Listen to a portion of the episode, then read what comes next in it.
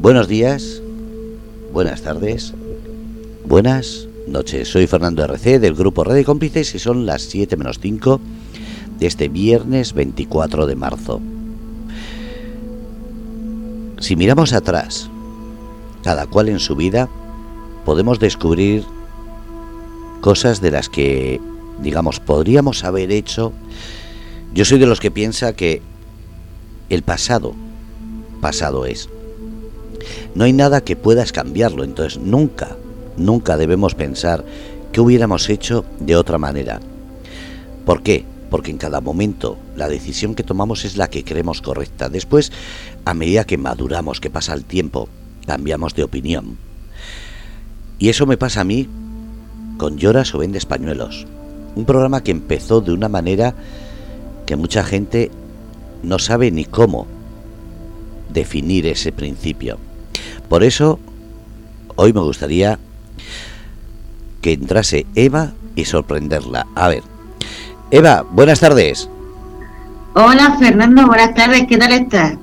Muy bien, llevamos todos un poquito la intriga de qué es lo que vas a hacer, porque claro, eh, nos ha sorprendido ya de tantas maneras que digo, a ver cómo le da una, una vuelta más a ese tornillo, que siempre consigues dejarnos a todos un poco sorprendidos o mucho. Bueno, pues yo es que esta semana quería hacer algo un poco diferente. De, bueno, todas las semanas sabéis que intento traer un invitado al programa siempre con el mundo empresarial y de los negocios de los diferentes ámbitos. Eh, me gusta porque mm, aporta, aporta su experiencia, aporta pues esa, esa andadura de lo mm, que, que o, esas dificultades que has conseguido superar y demás. Entonces, bueno, esta semana se me ocurrió que hace tiempo tenía la idea de, entrevistar a Fernando Rodríguez. Y, bueno, eh, ahí, ahí quedó la cosa y dije yo, vale, pero en vez de, no, no, no lo anuncio, me gustaría que fuera una sorpresa. Y bueno, pues la sorpresa sí que viene y que, en fin, la, la dejo caer y la suelto, así como el que no quiere la cosa, era pues entrevistar a Fernando Rodríguez. ¿Qué te parece? Hombre, la verdad es que me gusta. ¿Por qué? porque el grupo Redes Cómplices está ahora mismo en una vorágine que no te puedes ni imaginar. Estoy a punto de dar un vuelco completo a todo lo que es la situación de grupo Redes Cómplices como tal. Entonces, la verdad es que me gusta muchísimo la idea de ser entrevistado. Pues me encantaría eh, que, nos, que nos pudieras comentar un poquito algo de que se pueda comentar ¿sabes lo que pasa? alguna cosita. ¿Sabes lo que pasa? ¿Qué pasa? que a mí ya me entrevistaste hace mucho tiempo. Sí, bueno, pero hace mucho tiempo, ¿no? Exactamente. ¿Por qué no hacemos al revés? ¿Por qué no te entrevisto yo a ti y dejamos la entrevista mía a cuando el proyecto pueda presentar fotos o algún audio o alguna forma que la gente le sea más tangible lo que pueda presentar? O sea que, ¿esto significa que soy el cazador cazado? Sí, eres la sorpresa o la entrevistada o la sorprendida, en este caso entrevistada en tu propio programa. escúchame, esto sí que no me lo esperaba, ¿eh? Ya te lo digo yo que no me lo esperaba bajo ningún concepto. Porque, en fin, mm, la sorpresa era, no era para mí. Al final, la sorpresa, en vez de darla yo, me dan a mí, ¿no? Es el momento, además yo creo que es el momento adecuado en que después del tiempo que llevamos haciendo Desayuno Emprende New Working, eh, después el del el New Working, después el Lloras o Vende Españolos, primera etapa. Y ahora estamos en el momento evolución. Creo que es el momento que la gente descubra, conozca y sobre todo sepa quién es realmente Eva Bernal. Bueno, pues nada. Como aquel que dice, soy toda tuya. Tú mismo, ya que, me has metido en esta encerrona, tú mismo, allá queda. Vale, eh, la gente, hay alguna que nos sigue desde el comienzo y sabe que nosotros nos conocimos en un desayuno emprende New Working, eh, donde tenía la pecera eh, en Cotalent Lab, pero lo que no sabe es cuándo empezó, cuándo empezó en ti esa emprendedora. Ay, por Dios, la emprendedora que llevo dentro siempre ha estado ahí, pero realmente cuando salió a flote fue ya con, con 38 años, Fernando, con 38 años. No era ninguna niña, ¿eh? Desde siempre tenía ese gusanillo, pero como que no sabía, como que no sabía exactamente qué era. Ten en cuenta que, bueno, ten en cuenta y, que sepa, siempre he sido un poco la abeja negra, ¿no? De, del grupo, ¿no? Del grupo, de la familia. Siempre tenía un pensamiento así un poco distinto a los demás y una forma de vivir diferente y una forma de pensar diferente. Siempre, no sé, me ha gustado, mm, no sé, siempre tiene inquietudes un poco distintas al resto de las personas, porque yo no sé si te lo dijeron a ti en su día a su, tus padres, pero a mí siempre, y creo que a mucha gente de mi generación, y, y si me escucha, o sea, cuando, y, las personas que me escuchen pueden también ratificarlo, incluso en el chat pueden... Eh, dar testimonio también de su vida que siempre te han dicho. A mí por lo menos me decían mis padres, Eva, estudia y trabaja en una buena empresa con un buen sueldo, o estudia una posición y tiene un trabajo fijo. Bueno, esa es una frase que la tengo grabada a fuego. No sé si a ti te pasaba igual con, con bueno, de, de, joven con, con tus padres. No solo eso, sino que es lo que dices tú era como que el que intentaba hacer algo distinto no solo era la oveja negra, sino que tenías todo tipo de etiquetas. Entonces, gracias por contarlo, pero vamos a seguir contigo. Pues sí, eh, bueno, pues esa es la creencia que, me insertaron desde pequeña, y claro, y, bueno, pues eh, realmente lo, realmente el, por eso empecé creo más tarde, porque realmente yo seguí el patrón exactamente como me lo marcaron mis padres. Estuve estudiando, estudié un grado superior en administración de empresas y cuando acabé pues empecé, empecé a trabajar. O sea, exactamente lo que me dijeron que, que tenía que hacer o lo que se esperaba de mí en ese momento. Entonces, pues bueno, eh, sí que se, sí que hice exactamente lo que lo que ellos me dijeron pues en, al comienzo de mi vida, ciertamente. ¿Crees que en ese sentido te cohibieron, te cortaron, te impidieron ese crecimiento personal?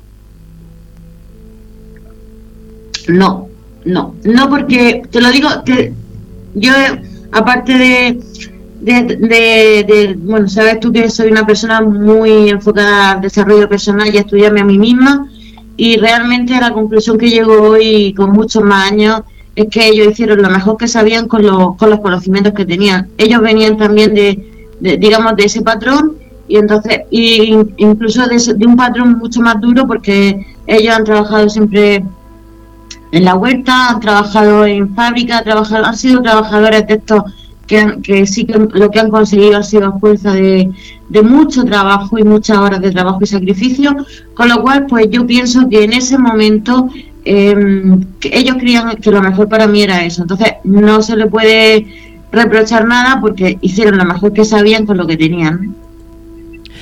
En ese sentido, también te, te ayudó a ser un poquito más eh, sosegada a la hora de tomar decisiones, porque mucha, mucha gente con esa, esos primeros trabajos lo que teníamos era esos nervios por vivir, por salir, por como que sabíamos todo y nos llevamos a algunos unas hostias tremendas. ¿Cómo fue tus inicios para ti?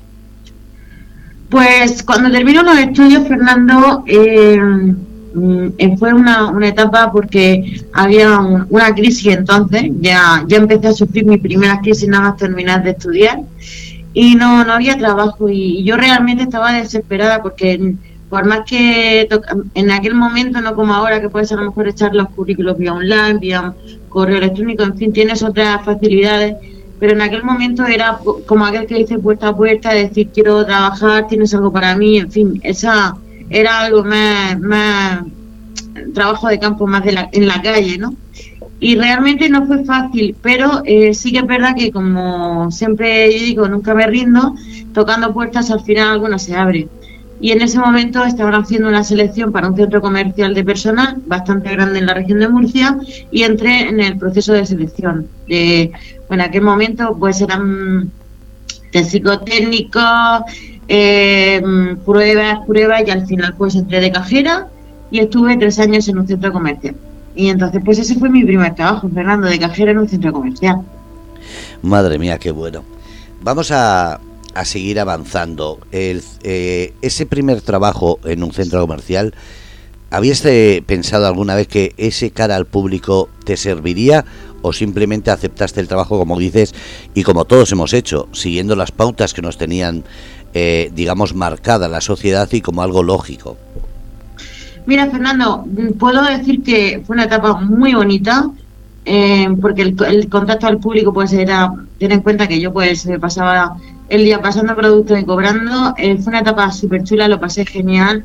Luego, eh, como habíamos muchísima gente, muchísimos compañeros, éramos 500 personas en el centro comercial trabajando, pues teníamos buenas relaciones, estaba con gente, en fin. Para mí fue mi primer trabajo fue una experiencia que recuerdo con muchísimo cariño y con muchísima ilusión, porque la verdad que eh, fue una etapa super, muy chula. La verdad que no fue nada traumática y, la verdad que me, sí que te enseña a, empezar a, ese contacto con el público, ese contacto con la gente, ese contacto que tú ves que no todos son amables, no todos son simpáticos, hay gente de una manera y gente de otra, pero también te adaptas un poco y, vas aprendiendo un poco a saber cómo tratar a cada persona. Entonces, pues eh, mi primer aprendizaje fue con el público, aprender a, convivir con, compañeros de trabajo, a tener jefes, a hacer cursos de, porque son, a ver, las franquicias de, de, este tipo de, negocio eh, tienen programas de formación intensivos y en fin fue un aprendizaje muy bonito y fue una etapa muy chula que recuerdo con mucho, con mucho cariño, la verdad. En el sentido de, como experiencia, eh, ¿seguías pensando en qué podrías hacer con tu vida o aceptaste ese trabajo como diciendo, bueno, aquí me quedo? No, no. Yo siempre, de hecho, eh, yo quería, mi, mi, mi, mi objetivo era llegar arriba a la oficina, aunque eso nunca sucedió ahí, no tuve la oportunidad, pero era, yo seguía pensando que digo, bueno, si yo estudié administración de empresas, me gustaría desarrollar aquello para para lo que he estudiado, ¿no? Entonces, pues eh, una vez que terminé pues la etapa allí, que, bueno, terminé a los tres años, y mm, tuve la oportunidad otra vez de seguir con, otro trabajo menos, para mí menos agradable porque era, digamos, eh, una, una, empresa más pequeñita, ahí se trabajaba muchísimas horas, eh, de lunes a veces de lunes a domingo, sin descanso y y también estaba en caja, pero también era lo mismo, era como que yo quería, eh, mm, o sea, trabajar en la oficina y como que no, no, terminaba de llegar, no terminaba de llegar y, y bueno, ahí tenía ese pensamiento, Fernando, ahí, ahí. Y fíjate que, que, me ocurre un punto de inflexión un poquito así inesperado al tiempo, ¿no? Al tiempo de, de yo estar trabajando ahí eh, mm, pues sucede me sucede una, un acontecimiento en mi vida personal que fue eh, mi boda y en ese momento eh, fíjate que ocurre una cosa muy curiosa y es que de pronto cuando la empresa se entera de que yo me voy a casar pues me despiden sin previo aviso para no pagarme los, los días los días estos de vacaciones por, por matrimonio me quedé sorprendida, me dijeron que cuando después del matrimonio que volviera, lógicamente no volví, obviamente, después de, semejante cosa, dije yo, pero bueno, ¿qué puedo esperar yo aquí? O sea, te matas a trabajar y después te vas, no, o sea, te ratean 15, 15 días de, de, de, vacaciones por matrimonio, pues está claro que aquí mucho no voy a conseguir. Y, no volví, y no volví, cogí, me puse, arreglé mis papeles, empecé a cobrar mi prestación por desempleo, y dije yo, bueno, pues nada, pues mientras me adapto a mi nueva vida. Pero lógicamente la dicen que la cabra siempre tira para el monte Fernando. Eso, el tema de ama de casa para mí, no sé. Yo que acostumbrada desde que nací a estar fuera y cuando no estado está estudiando y cuando no está trabajando y cuando no está haciendo curso y cuando no está haciendo 200.000 cosas a la vez, está claro que no, no era para mí esto de estar en casa. ¿Sabes lo que pasa? Que en eso nos hemos parecido los dos. Yo también tenía un trabajo estable, ganaba bien. Se supone que era un trabajo de estos de, bueno, esto si no me jubilo poco me va a faltar. Y también pedí las vacaciones para casarme y me pasó exactamente lo mismo. Qué curioso. Fíjate. Claro, usted sabes qué pasa, Fernando, cuando te pasa una cosa así y además sin, no te avisan, no te dicen nada, no sé, es una cosa que de pronto te la encuentras así de, de, bruces, dije yo. a ver, ¿qué estoy haciendo aquí? Realmente esto, esto, esto no es para mí porque ahora me ha pasado esto, pero después me pasa otra cosa y también me dejan tirada, con lo cual esto no es, no es lo que yo quiero. Y, ya te digo, cogí, dije, con la misma no, no volví, ya te digo que no, no he vuelto nunca a esa empresa y, bueno, mm, ahí estuve, pero claro, tú sabes cuando tienes ese culo de mal asiento y, te meten a una casa, es como cógete a una ave, a una ave de estas eh, salvajes y métela a una jaula, se muere. Pues eso es lo que hicieron conmigo, lo que hice yo conmigo, ¿no? Conmigo misma. Me metí a una jaula y dije yo no. Y entonces, pues al poco tiempo me, me, viene la oportunidad de hacer un curso de ofimática. Ten en cuenta que yo ya tengo una edad, Fernando, yo tengo 49 tacos, aquí donde me ves, o donde me escuchas en este caso. Bien llevados y jovencita aún. ya, ya, ya. Pero bueno, a esto quiero, con esto quiero decir que cuando yo salí de estudiar, eh, el tema de, de, los ordenadores era el entorno de MS2, el WordPerfect, el WordStar, y en fin, y, la, y las teclas funcionan. Así, aquí los ratones estaban en, la, en, la, en la alcantarilla y poco más. Ya te digo yo que nada, no había mucho. Claro, cuando de pronto me, me, hice un curso de informática porque, claro, yo estaba solita. Ten en cuenta que yo tenía ya como 6, 7 años sin, sin estar en el mercado de administración y de ordenadores. Empezó a salir lo que es el Windows y todo, y todo esto, el Windows, la Office y todo eso. Entonces, claro, yo estaba ahí obsoleta. Me fui a hacer un curso porque, lógicamente, eso son herramientas que necesitan. ¿eh? Digo, bueno, pues si lo que quiero es trabajar en una oficina, está claro que tengo que empezar a, hacer cosas para, para, para actualizarme. Y entonces, haciendo el curso de, ofimática, pues fue cuando el entonces, por aquel entonces mi, mi marido, me dice, eh, me he que hay una persona que está buscando una, una, administrativa para su empresa de construcción. Y dije yo, anda. Y pues dice, ¿te interesa? Digo, por supuesto que me interesa. Entonces, pues hablé con la persona, yo quedé con, con él, hablé con él, me dijo que empezara a trabajar al día siguiente y le dije, escucha, yo tengo, estoy haciendo un curso, me gustaría terminarlo porque me hace falta para, precisamente para lo que voy a desempeñar, pues, lógicamente cuando pues necesitaba usar la herramienta del Word el, y el Excel por lo menos manejarme.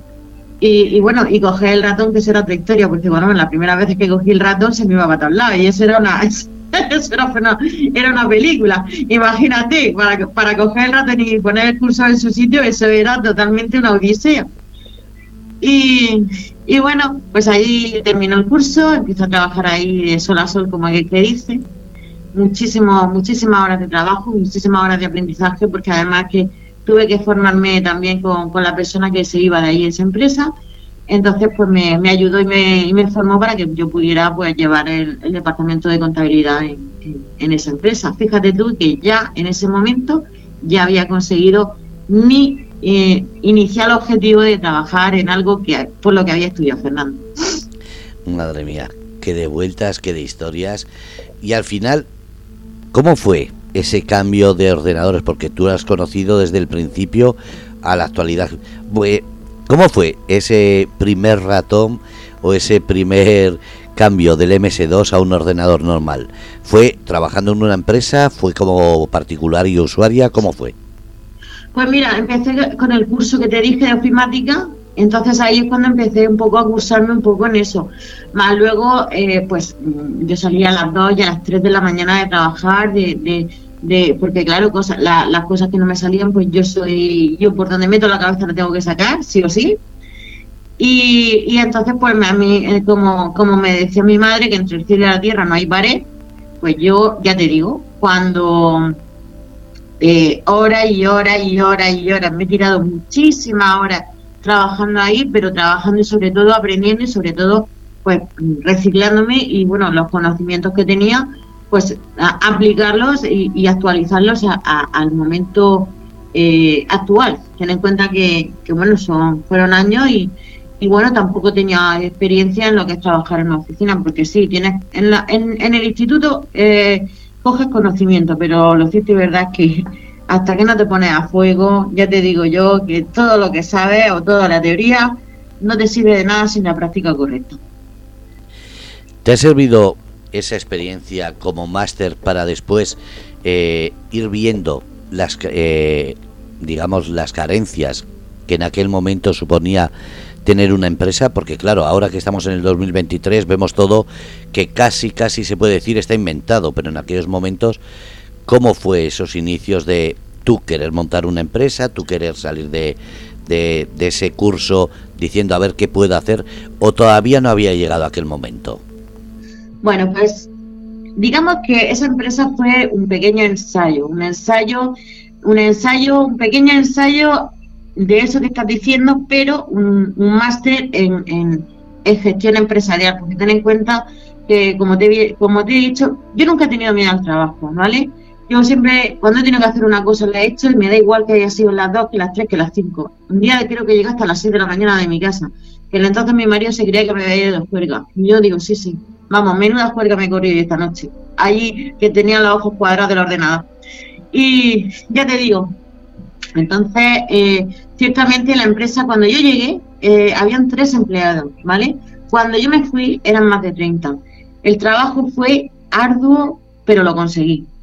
Eh, en tres años pasé de, no saber nada, o prácticamente nada, a, ser jefe de administración de la empresa. Pero ¿qué pasó? Pasó lo que me ha pasado muchas veces después en, en lo largo de mi vida, bueno, muchas veces, algunas veces más eh, topas con el techo de cristal. ¿Qué es el techo de cristal? Pues eh, no, no, no, te, no conoces ese término hasta que lo pasas y lo sufres, porque cuando eh, tú estás desempeñando unos trabajos y desempeñando, pues claro, lógicamente, como lo, que te he dicho, cuando empiezas con tres trabajadores y terminas con 30, ya te digo a ti que el trabajo no tiene nada que ver, la organización, todo, todo, todo es, una, es un crecimiento brutal y en tres años. O sea, mm, fue un máster acelerado. Pero aparte de eso, eh, bueno, tú también dices, a ver, mm, yo también estoy trabajando más, ¿qué es lo que pasa? Porque esto a final de mes no se me ve. Claro, cuando a ti te dice tu jefe que, bueno, que llega hasta donde llega y a partir de aquí ya no puede pagar más, pues entonces tú ya empiezas a plantearte cosas. Ahí es cuando empiezas a plantearte cosas, ¿no? Ya, en ese momento no, no quizás las correctas, pero porque no sabía que que había un mundo para mí y no lo, y todavía digamos que esa parte de la película no la tenía vista, ¿vale?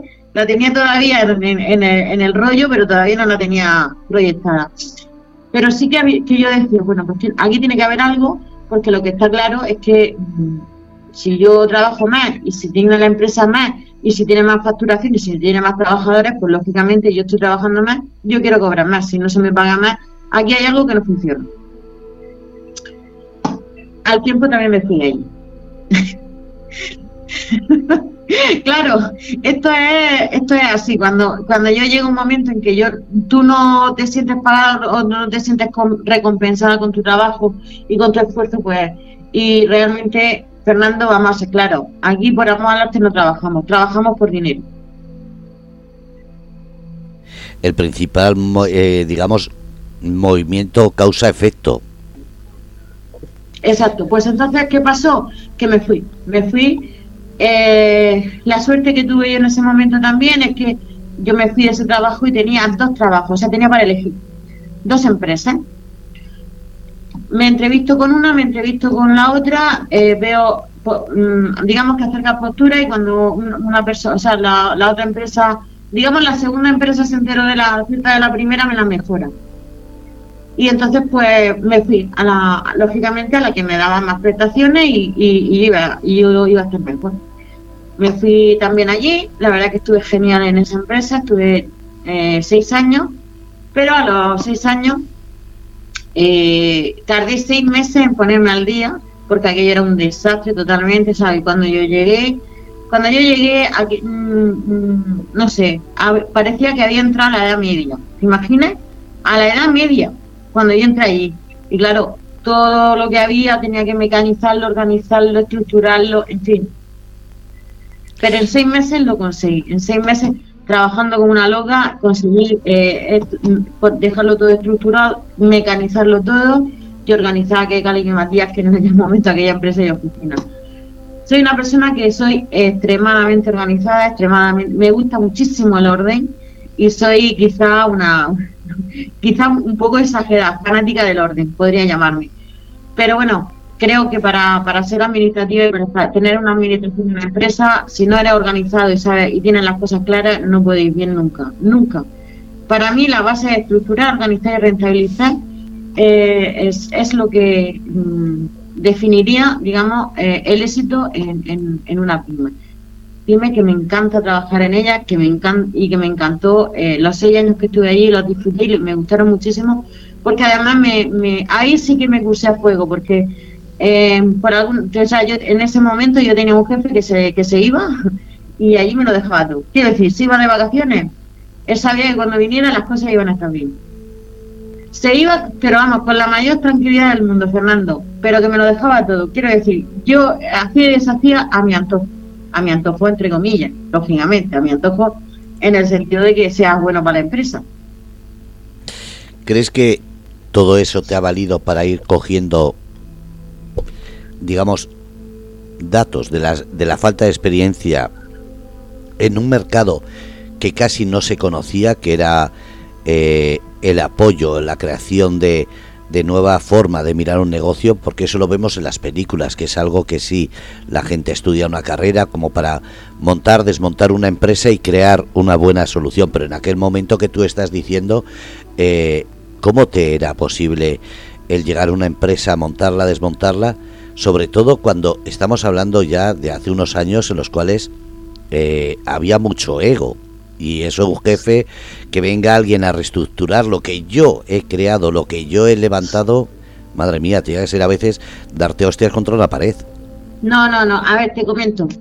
Yo no, yo no, o sea, yo no le, yo no le estructuré lo que es la empresa en sí, lo que es la empresa en sí. El formato seguía siendo más o menos el mismo. Sí que al cambiar la administración, o sea, cuando, cuando, digamos que la base logística, en, base a lo que mucha gente no cree, es que si tú llevas una buena administración en la, en la, en la oficina y, y, haces las cosas bien y cada cosa está en su sitio y cada cosa y vas teniendo control de gastos, control de proveedores, control de clientes. Cuando todo eso lo controlas, lógicamente una empresa mm, mm, es muy difícil que vaya mal a no ser que mm, hagas cosas que incoherentes por otro lado. Pero si tú esas cosas, esa, esa parte de administración la llevas bien, eh, la empresa normalmente va bien. Ya tienes que hacer desastres muy grandes para poder, eh, o, que pase una desgracia, o bueno, una mala suerte, pero vamos, las malas suertes también se pueden anticipar con una buena administración. Fíjate, hasta ahí llego, Fernando. O sea, yo creo positivamente que una buena administración y saber cómo gestionar una empresa es fundamental para el éxito de la misma y rentabilizarla. Y rentabilizarla mucho. Y en estos tiempos todavía no. Y eso mucha gente no lo sabe. Porque ponen en, su, en la oficina gente que no está preparada, que no sabe hacer las cosas que ponen a su prima, a su abuela o a su tía. Y claro, llegan hasta donde llegan. Cualquier persona puede hacer una factura, cualquier persona puede llamar por teléfono, cualquier persona puede ir a, meter dinero al banco, a sacar dinero al banco, a llevar una remesa. Ahora bien, ¿saben de administración? Eso ya es otra historia. No sé si me explico. Eh, ¿Qué palabras has aprendido que hayas metido en tu vocabulario o que hayas dicho, esto me viene como que había leído que era y ahora que lo vivo sé realmente cómo explicarlo? Pues muchas cosas, muchas cosas. La, la, para mí, el techo de cristal. A eso me refiero, no quería decirlo, digo, a ver si se da cuenta. Ha sido, ha sido una, una, una palabra que, que y, un, y, una, y un aprendizaje arduo, porque efectivamente en esta empresa, precisamente también a los seis años, me vuelvo a estrellar. O sea, otra vez el techo de cristal, otra vez. A ver, en cierto modo puedo entender que la empresa, mm, que la pyme, pues llegue hasta donde llegue y, pueda llegar hasta donde pueda llegar y donde pueden, pero lógicamente si tú vas avanzando y si tú vas creciendo y, y el negocio va creciendo y las cosas van bien, pues lógicamente eh, tú, si sabes lo que vale, lo pides. O por lo menos vas pidiendo una compensación que, que, que te vaya que te vaya que te sientas valorada en aquello que vas haciendo, puesto que cada día intentas hacer las cosas mejor. Cuando eso no sucede, pues mm, el, digamos, el porque yo creo que hay varios tipos de trabajadores. El trabajador que es tipo decir, bueno, pues yo estoy aquí acomodado, zona de confort, pues estoy bien más o menos, no gano, a lo mejor no, perdón, a lo mejor no gano tantísimo o no me valoran tantísimo, podría ganar más, sí, pero bueno, pues no estoy mal, pues vale. Y luego está, pues, los, que somos inconformistas con, con naturaleza, pero que sí que, que, sabemos lo que valemos o, sabemos lo que aportamos y, que no nos conformamos siempre a decir, o sea, esto es tarifa plana, no, tarifa plana, pues será, no sé, eh, tarifa plana de Internet, pero yo no soy tarifa plana, yo si estoy haciendo y cada día intento hacer mejor las cosas y, voy aprendiendo y voy superándome y voy viendo cómo poder hacer una, rentabilizar una empresa y hacerle que la empresa funcione y que la, esa persona no se preocupe de eso, que, viva despreocupado de esa parte, pues lógicamente tú también quieres una compensación por ello y no siempre lo mismo. Entonces, otra vez techo de cristal. Entonces, eh, mm, es verdad que en ese momento eh, es cuando empiezo, ahora es cuando me planteo, en ese momento es cuando me planteo eh, cómo ayudar a las pymes y autónomos en un mundo donde el pez grande se come al pequeño. Eso es algo que se dice como un tópico, pero ¿realmente has sentido que el pez grande se come al chico? El pez grande se come al chico cuando no sabe cómo gestionar tu empresa, pero no tiene por qué. Porque hay muchas, muchas cosas. Además, mm, España hasta el día de hoy, que todavía podemos contar hasta el día de hoy, mañana Dios dirá, porque en fin, esto, la cosa va cuesta abajo y sin freno, pero eh, sí que es verdad que mm, por una buena administración y sabiendo y aplicando cosas y actualizándose, no tiene por qué el pez grande comerse al chico, porque el pez grande tiene su segmento de mercado y el pez chico tiene su segmento de mercado. Y si además el pez chico se junta con más peces chicos, al final hacen un pez grande y van en igualdad de condiciones. ¿Me explico? Totalmente. Vamos a seguir y a ver, estabas hablando de ese techo de cristal. ¿Cómo sigue bueno, pues ahí ese, ese, es un punto de inflexión, Fernando. Ahí ya sí dije, mira, eh, estoy hablando, estoy ya, eh, he pasado por dos empresas, he entrado como, como secretaria y terminado como jefe de administración y siempre me ha pasado lo mismo. Ya tengo dos techos de cristal contra los que me he estrellado. Aquí la vida me quiere decir algo. No sé el qué, pero algo me quiere decir. Entonces, eh, lo primero que hice fue un máster en dirección de pyme. ¿Por qué? Pues porque quería ponerle un título o tener un papel que eh, acreditara, porque muchas muchas personas todavía te piden más un título que una experiencia y una y una y un rodaje ¿no? que has tenido que eso vale más que todos los títulos del mundo.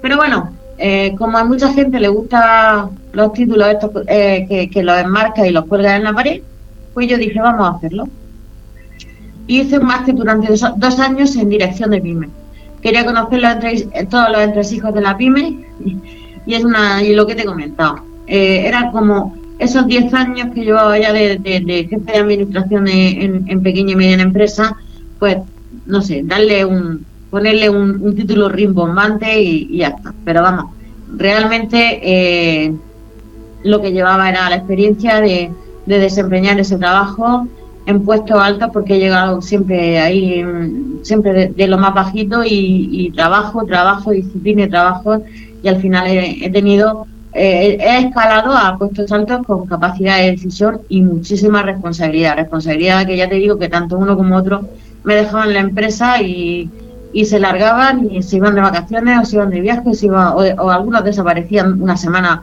sin saber dónde habían estado y cuando llegaban pues seguía su empresa, seguía funcionando. Entonces pues eso creo que es importante, ¿no? Totalmente. Vamos a seguir hacia adelante. ¿Qué es lo que pasa en tu situación? Porque has dicho estabas casada, estabas eh, con unos cambios de, de trabajo, con una, digamos, inseguridad, pero personal más que laboral. Mm, personal, mm, no. Sí, porque no veías crecer tu, tu sueño, veías eh, que eras capaz de sacar una empresa adelante y llevarla y de repente... personal en, lo que... Vale, correcto. En lo que tú te refieres, sí. Hombre, yo estaba frustradísima porque ya había tenido, estado en dos empresas y no había manera de, de avanzar hasta donde yo quería. No, como que te cortan las alas, ¿no? Entonces dije yo, vamos a ver, esto está claro que no puede seguir así. Entonces, ¿qué hago? Pues mi primera idea y proyecto eh, a nivel eh, ya mm, profesional, independiente, fue una agencia de marketing digital para ayudar a tener presencia en Internet. Ahora mismo cualquier persona tú lo escuchas y, o se lo o se lo dice o se lo comenta y le suena y, es una cosa normal. Pero en, aquel momento pues la gente todavía eh, le sonaba chino y decía, bueno, una web, ¿y para qué quiero una web? redes sociales? ¿Qué es eso? ¿Qué me estás diciendo? ¿Qué me estás contando? ¿no? Y entonces pues bueno, empecé ahí un poco a abrir ese camino ya ya, ya de comentarle a gente cosas que, que, aunque eran todavía un poquito, eh, pues eso, muy, eh, ¿cómo se dice? Muy, todavía no eran muy comunes, muy, como, como que les pasaba a los grandes, pero a ellos no, ¿vale? O sea, como algo que no, que para ellos no era accesible, pues yo sí que lo, lo hice accesible a ellos, por decirlo de alguna manera. No sé si se me entiende, ¿no? Sí, que parece como que solo era para grandes empresas que salen anunciadas en grandes medios de comunicación y las pequeñas como que no necesitaban esos gastos extra. No, no, es que no las necesitaran, Fernando, es que ellos pensaban que no se lo podían permitir, que era algo muy caro, y claro, como que ellos decían, Jolines, pues es que eso no me lo puedo permitir. Entonces, digamos que era una forma que como yo le, les eh, solucionaba ese problema y le decía, pues claro que te lo puedes permitir, esto sí te lo puedes permitir porque por X dinero, porque no es mucho, pues puedes hacer esto, hacer lo otro, en fin, le daba un poco de, la orientaba y les daba eh, opciones para que pudieran publicitarse por, por internet y que el coste no fuera elevado y que fuera también para ellos y que entendieran que ellos también podían optar a, a, a esa publicidad sin que les costara un dinero, ¿vale? Entonces era, digamos, ese acercamiento, ofrecían los servicios pues de, página web, de redes sociales, y bueno, eh, eh, la forma de atraer clientes a su negocio y que, y que, tuvieran presencia en Internet y que no les saliera por un ojo de la cara, lógicamente. Antes de seguir para adelante, voy a, voy a, rehacer la pregunta, porque claro, te he dicho, era cuestión que no te sentías personalmente, y me refería a eso, a que no veías que algo que tú estabas pensando poder lograrlo sacar, pero también era porque en las empresas que habías trabajado te sentías infravalorada, eh, como que te faltaba una demostración de lo que sabías hacer. Me sentía infravalorada en el sentido, Fernando, eh, de que eh, a ver, me, me, sí, me costaba, no, a ver, no, a lo mejor infravalorada, lógicamente infravalorada me sentí cuando me fui de allí, lógicamente, eso está clarísimo que sí, pero también es porque era como que, mm, a ver, ¿cómo te explico? Imagínate, Fernando, yo me sentía en una pecera y yo veía que a través de la pecera había un mar y yo estaba metida en una pecera. Pero eso era por la... Eh, por el sistema laboral en que estabas metida, que era lo tópico, lo típico, lo que había que aguantar, o era porque tus inquietudes personales, es decir, tengo que demostrarme a mí y demostrar a la gente lo que soy capaz de hacer. En ese sentido, eh, ¿qué podía más? ¿Lo laboral o lo personal? Mira, salir, y te lo digo por experiencia, salir de la zona de confort es muy difícil. Porque cuando tienes un, un trabajo relativamente que te gusta, porque a mí me gustaba mi trabajo, el suelo tampoco era tan malo, estaba realmente cerca de casa, eh, salir de ahí y decir, quiero, salgo de la pecera, pecera al mar, y en el mar estoy, eh, eh, escucha, el mar es muy grande, pero también hay tiburones, no nos olvidemos de ese detalle. Entonces, ¿qué pasa? Que esa, esa, esa, ahí está el miedo también, no te, no te equivoques. Pero me pudo más el, el decir, eh, Eva, eh, eh, ¿Por qué, no, por en vez de ayudar a uno, eh, no ayuda a mucha gente? Tienen la capacidad para ayudar a mucha gente y lo que no sepan lo aprenden. No sé si he contestado a tu pregunta. Ahora sí, totalmente. Vamos a seguir con esta cuestión. ¿Qué, ¿Qué es lo que sucede para que sigas adelante? Porque claro, estás diciendo que era algo que novedoso, invisible, y lo que dices tú, que parecía para otra gente por los gastos, por las consecuencias, por la repercusión. ¿Cómo fue esos primeros pasos en ese duro trayecto y más? Eh, como mujer, ¿notaste alguna implicación de esa diferencia de si hubiera sido hombre igual hubiera sido distinto o no? Pues sí no. A ver, al principio sí, porque mm, normalmente cuando en ese momento, cuando pensaba en un desarrollador web o en una persona que te hiciera una web, una persona que te gestionara estas cosas, parecía que iba más asociado a un hombre, pero realmente después no, porque en cuanto... A ver, cuando tú estás segura de lo que haces, cuando tú sabes de qué estás hablando, cuando tú sabes que esto funciona y cuando tú sabes eh, la entraña de la pyme, porque yo he estado ahí, quiero decir, es que es muy fácil hablar cuando, cuando tú... Eh, solamente, o sea, cuando tú eres, cuando tú eres empresario siempre has sido emprendedor, pues a lo mejor, o, no, nunca has trabajado a sueldo, a salario y demás, eh, lo ves, quizás lo puedas ver de una manera. Pero cuando yo he estado antes ahí y sé eh, exactamente pues todo lo que hay que pasar para llegar a fin de mes o para o para hacer, o para gastar clientes o este mes o estos días no hay trabajo, o sea, todas esas cosas que se pueden eh, a ver, yo, como yo digo, he estado, antes he estado en, en, la cocina, antes de, fui cocinera antes que fraile, como decía el, el, refrán, ¿no? Yo fui cocinera antes que fraile, entonces yo he estado ahí, sé porque, por, por, los problemas que pasan, entonces a la hora de, poder eh, ayudar, eh, tengo una perspectiva diferente para a las personas que no han estado ahí. No sé si me explico. Totalmente. Vamos a seguir. ¿Qué es lo que pasó para que sigas adelante y no vuelvas a esa zona de confort, sino que digas, yo puedo con esto y voy a seguir adelante? ¿Qué es, qué lo que pasó? Porque claro, cualquier otro hubiese dicho, bueno, esto es un mundo que más o menos me doy la vuelta, tengo mi trabajo y esto lo uso como un hobby. Tú, en cambio, decidiste emprender y seguir adelante.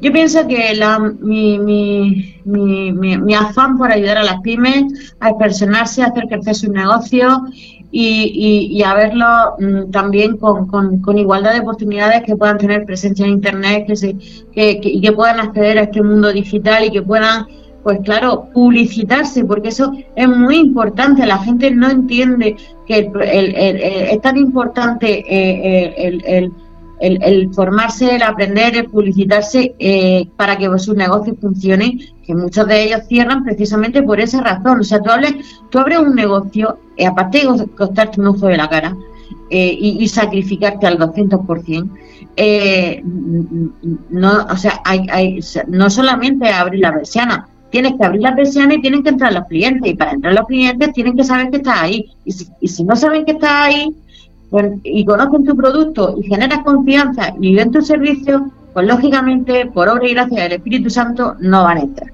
Hay que hacer acción. Entonces, eso era un poco la filosofía que yo quería implementar para que las personas eh, pues, pues, se decidieran a, invertir en publicidad y, tener presencia en Internet.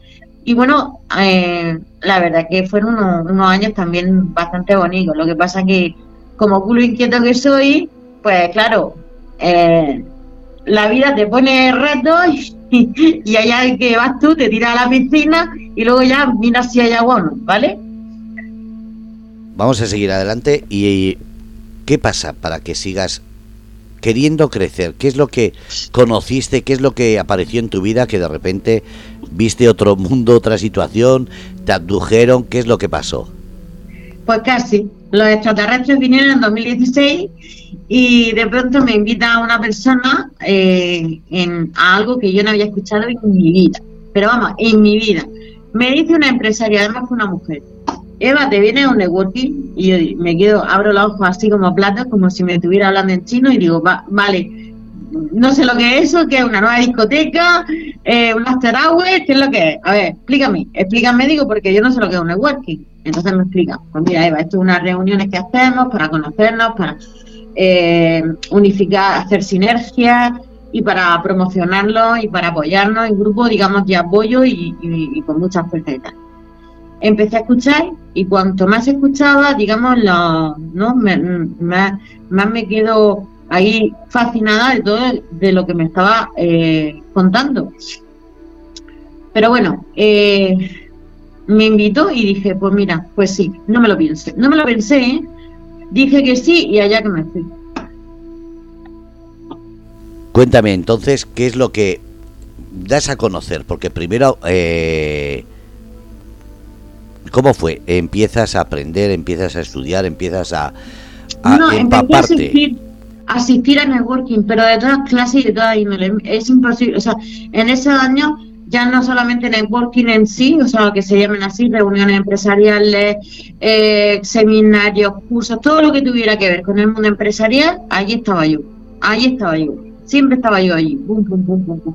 Y así me tiré muchísimo tiempo, muchísimo tiempo, Fernando, me, me, me tiré pues eso, eh, eh, lo disfruté muchísimo, me gustó muchísimo. no le saqué al primero no le saqué todo el partido que quería porque lógicamente falta de experiencia y tanta fascinación, pues lógicamente pues me, vamos, me faltaban tablas por todas las. Pero bueno, sí que es verdad que, el proyecto me voló la cabeza, empecé a, pensar, pensar, pensar y me obsesioné tanto con, con, esas cosas que tenía hasta sueños con, con, proyectos de networking. Y dije yo, bueno, bueno, mm, vamos, vamos a ir por partes. eh, cuando, cuando me impregno con todo eso, después de todo, todo lo que asistí y todo lo que aprendí, porque eso sí aprendí muchísimo, de todo, absolutamente de todo, eh, me impregno, como yo digo, de la esencia del networking y entonces pues empecé a, me, me, empieza a rondar la idea.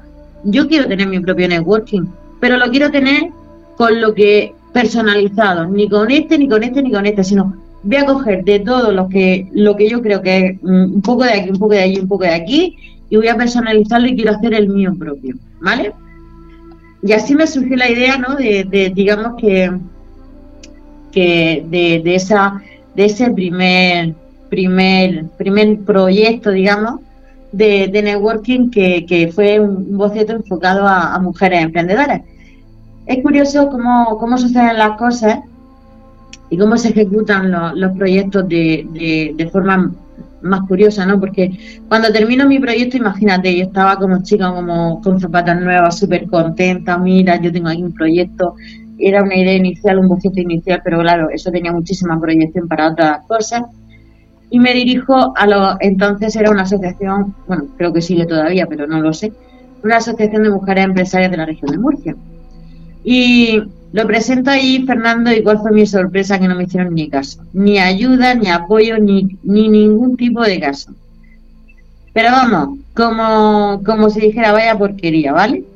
Me desanimé tanto Fernando que lo dejé archivar el proyecto y no le hice ni caso. Y seguí con él. Entonces tenía un blog de mujer emprendedora y, bueno, y estaba trabajando pues el tema de la mujer emprendedora, entrevistar a mujeres y demás. Y, nada, y ese, digamos que, ese, que, ese, que, el proyecto se quedó ahí en agua de borraja hasta que llegó un día, eh, estaba eh, entrevistando a una de ellas, estábamos desayunando y de pronto eh, se nos ocurre la idea de reunirnos una vez al mes para apoyarnos y demás. Porque en ese desayuno, en esa entrevista, pues claro, eh, pues todo el mundo comentaba que pues es que se sentía sola, que no sé qué, que no sé cuánto, en fin, problemas y tal. Y entonces cuando salimos de allí, salimos con así el ánimo tan subido que dijimos, oye, ¿por qué no lo hacemos una vez al mes? Oye, pues empezamos, empezamos así como el que no quería la cosa, a reunirnos todos los meses y, bueno, y empezamos, empezamos a, darle publicidad en, Facebook o en redes sociales. En Facebook, Instagram, en lo que pillábamos tal, pues poníamos las fotos de, de nosotras pues desayunando y comentando cosas y comentando cosas, pues nos llevábamos nuestras carpetas, nos llevábamos nuestras... En fin, hacíamos lo que es un desayuno de trabajo. Y empezó, y empezó, y empezó, y empezó. El proyecto que yo tenía en el Olvidar en el cajón, se empezó a ejecutar solo, Fernando, solo, automáticamente. Pero ¿por qué de repente apartas eso, lo dejas ahí estancado, pero no lo olvidas? No decides esto no vale la pena, sino que es como lo dejo ahí, pero siempre con el ojo, con el rabillo del ojo pendiente de que vuelva. Eh, ¿Tenías una intuición o era una corazonada? Porque claro, hay muchas cosas que todo el mundo hemos tenido en nuestra vida y lo hemos dejado pasar, pero tú sin embargo parece que lo te veías ahí en el rabillo del ojo. A ver, posiblemente estaba mi subconsciente ahí en el diciendo, bueno, pues yo creo que ese proyecto merece la pena, pero, pues bueno, a lo mejor no es el momento ahora, o yo qué sé, total, que ya te digo, no me, no me, no, no lo, es cierto que no lo dejas de lado, pero en ese momento, mm, a ver, un networking necesita personas. Si no tienes personas, ¿con quién hago networking? Conmigo mismo. No tiene sentido. Digo, bueno, pues si no es el momento, pues no será el momento. Pero sí que es verdad que, bueno, que yo siempre, he creído he creído, creo y creeré que la unión hace la fuerza. Y eso es lo que las personas deberían tener súper claro y súper eh, asimilado que eh, debe, deberíamos de ser eso, una, una, una, una, unas personas que tengamos la generosidad de dar, porque dando se recibe, y eso te lo digo yo porque son la ley más antigua y universal que existe, el dar para recibir, y que el networking es un acto de generosidad y que cuanto más personas, cuanto más te unes, perteneces a un grupo, te sientes eh, apoyado, te sientes identificado y te sientes eh, pues que no, que no andas solo por la vida. Eh, te digo que mm, mm, a partir de ahí, por lo menos en mi caso, hay un antes y un después y, realmente es necesario la unión para que, para que hacer fuerza y para que poder eh, enfrentar un mundo que a día de hoy, si antes estaba mal, lo de ahora no te quiero ni contar y lo que viene no es mejor. Es necesario e imprescindible estar unidos y eso te lo da en el working. Entonces lo tengo, lo tenía, si lo tenía claro antes, lo tengo claro hoy y lo, tengo más que claro eh, la proyección que hay para, para, más, para, para, para el presente y para el futuro.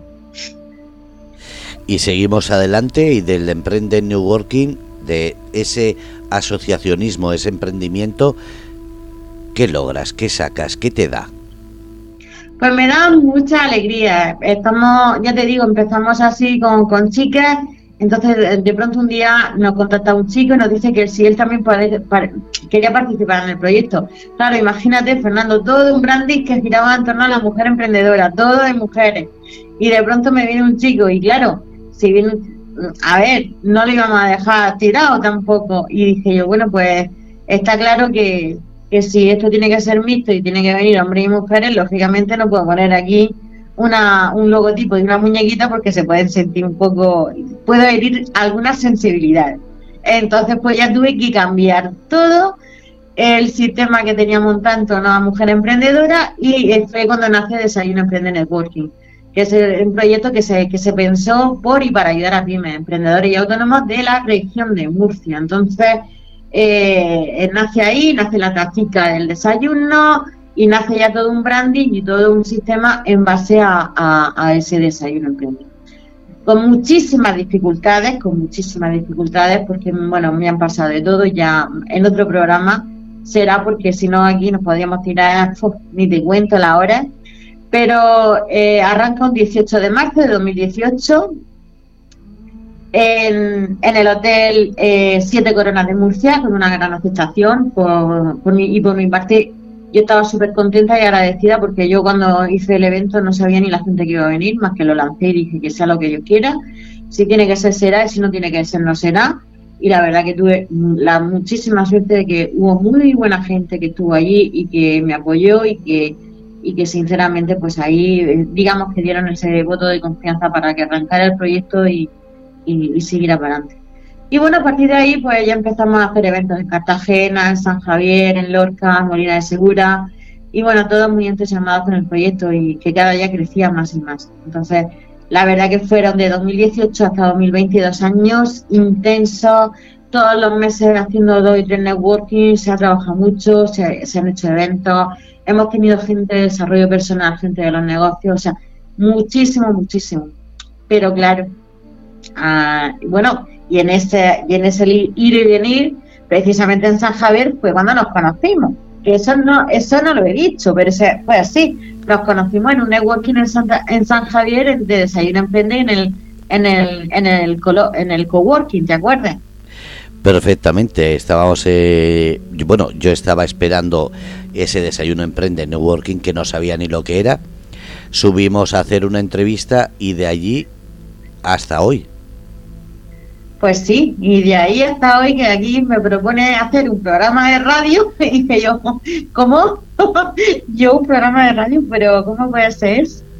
Y fíjate tú, y fíjate tú y yo, vamos, mm, a mí eso, aquello me sonó, o sea, otro reto más en mi vida. Este, este fue un reto y además muy grande para mí porque realmente, mm, a ver, yo no soy periodista, yo comunicadora sí, pero, pero periodista no.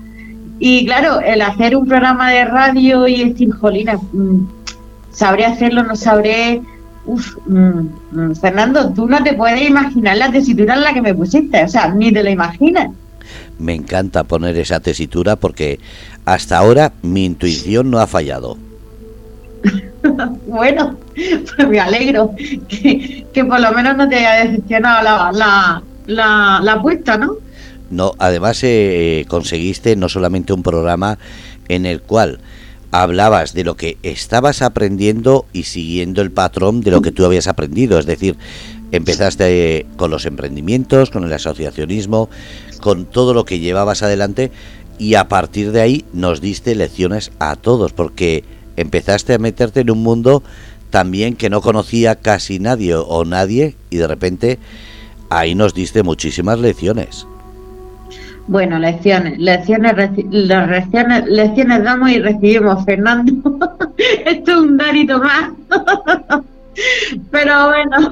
Pero siempre has sido consciente de esa sensación de que eh, yo digo lo que lo que debes escuchar, pero también nos advertías de los peligros que conlleva, de lo, de lo que, que no es fácil, porque puedes escuchar a una persona, sentirte que eres súper mega guay y decir, yo lo voy a lograr. Tú no, tú nos ponías los pies en el suelo diciendo, cuidado, que no todo es solo lo que reluce y que esto no es solamente pegar un golpe en la mesa y ya empieza a brotar aquí como si fuese el río del maná.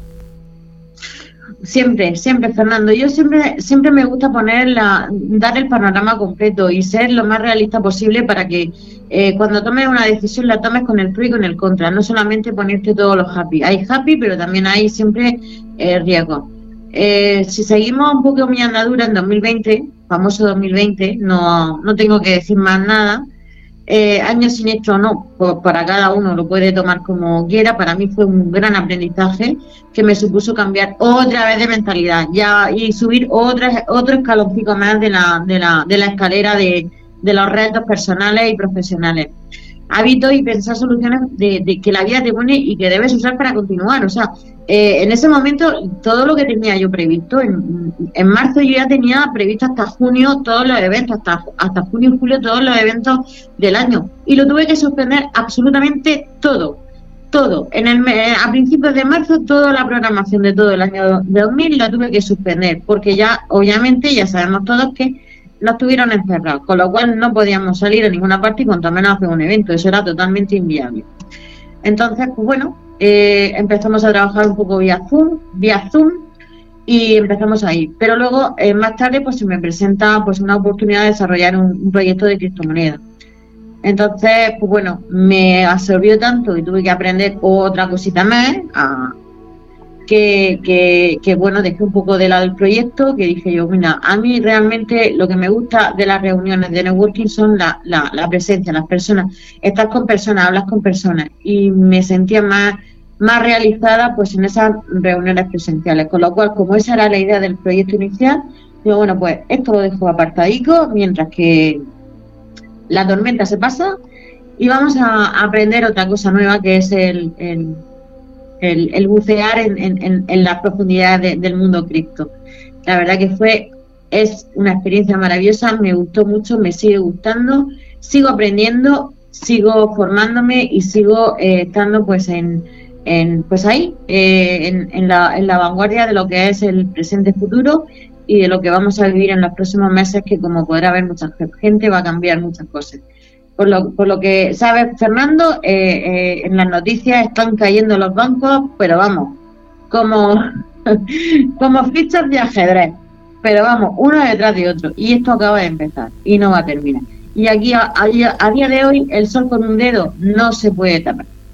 Entonces, ¿qué conclusión llegamos? Que, hemos, que estamos haciendo un cambio de era, un cambio de era hacia la nueva tecnología blockchain y la inteligencia artificial y seguimos avanzando y seguimos, si no, y si no nos preparamos, si no nos eh, estamos a esa vanguardia y, no, y somos humildes para pensar que no lo sabemos todo y que tenemos que aprender, pues nos quedaremos obsoletos, nos quedaremos atrás y, y será un problema grande porque esto no va a ir para atrás, esto va más bien para adelante y con más rapidez de la que nosotros nos pensamos. Entonces, pues bueno, eh, la verdad es que fue una faceta la que disfruto y aprendo a día de hoy muchísimo, que me ha reportado, me reportó y me reporta muchas cosas agradables, no solamente en mi vida profesional, sino también en la personal, pero eso lo relataré en otro momento porque hoy solamente negocio y emprendimiento y la verdad es que estoy muy, muy, muy contenta a día de hoy con, con, con, ese, con esos proyectos también. O sea que aprendiendo, aprendiendo, aprendiendo. Aprender, aplicar y apoyar. Son mis tres A que, que cada día definen mi vida. ¿Cómo te sientes ahora que estamos terminando?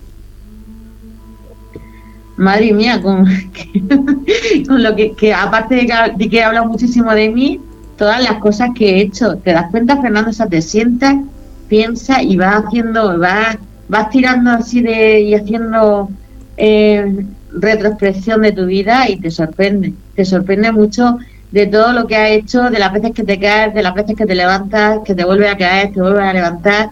En fin, hay una frase que me gusta mucho que dicen que una persona no se mide por las veces que se que se que se cae, sino por las que se levanta.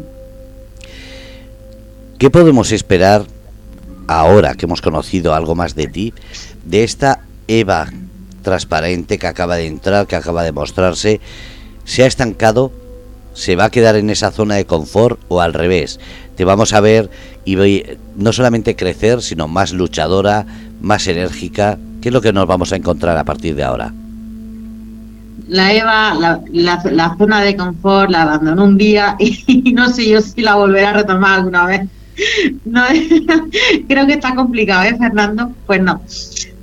Te puedo decir, Fernando, que a día de hoy, 24 de marzo de 2023, estoy llevando a cabo un mega proyecto que incluye todos y cada uno de los aprendizajes de mi vida, mi experiencia, errores y aciertos, pérdidas y ganancias al servicio de pymes, emprendedores y autónomos que realmente quieran cambiar su vida y negocio y ahí estará Grupo Radio Cómplices para apoyarte en todo lo que permitas y llegamos siempre a esa colaboración, porque desde luego lo que enseñas, lo que demuestras y lo que has conocido, nos lo has mostrado y ahora cada uno que saque su propia lección, como siempre dices, pero con ese saber que cada uno decide, no hay nada escrito y sobre todo, cada cual saque su propia solución.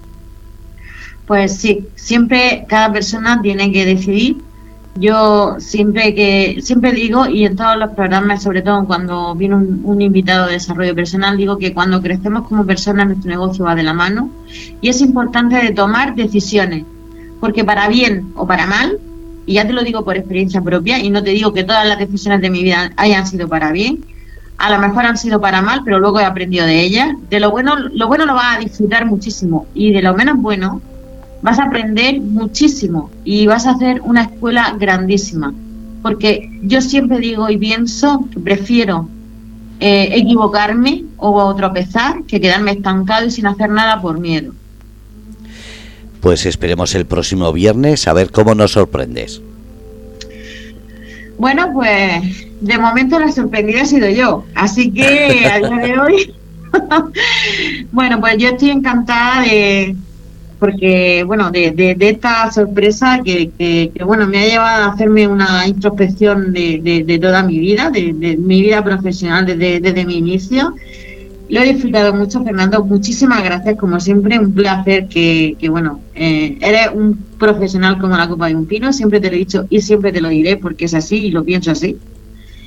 Y muchísimas gracias al grupo Radio Cómplice. Y estoy deseando de hacer esa entrevista que hoy probablemente, o sea, quería hacer y que no me podía hacer, porque también sé que tú también tienes tu megaproyecto y que también te va a ir genial. Y como siempre iremos de la mano, porque yo no me imagino mi vida sin, eh, sin Fernando y sin el grupo Radio Cómplice.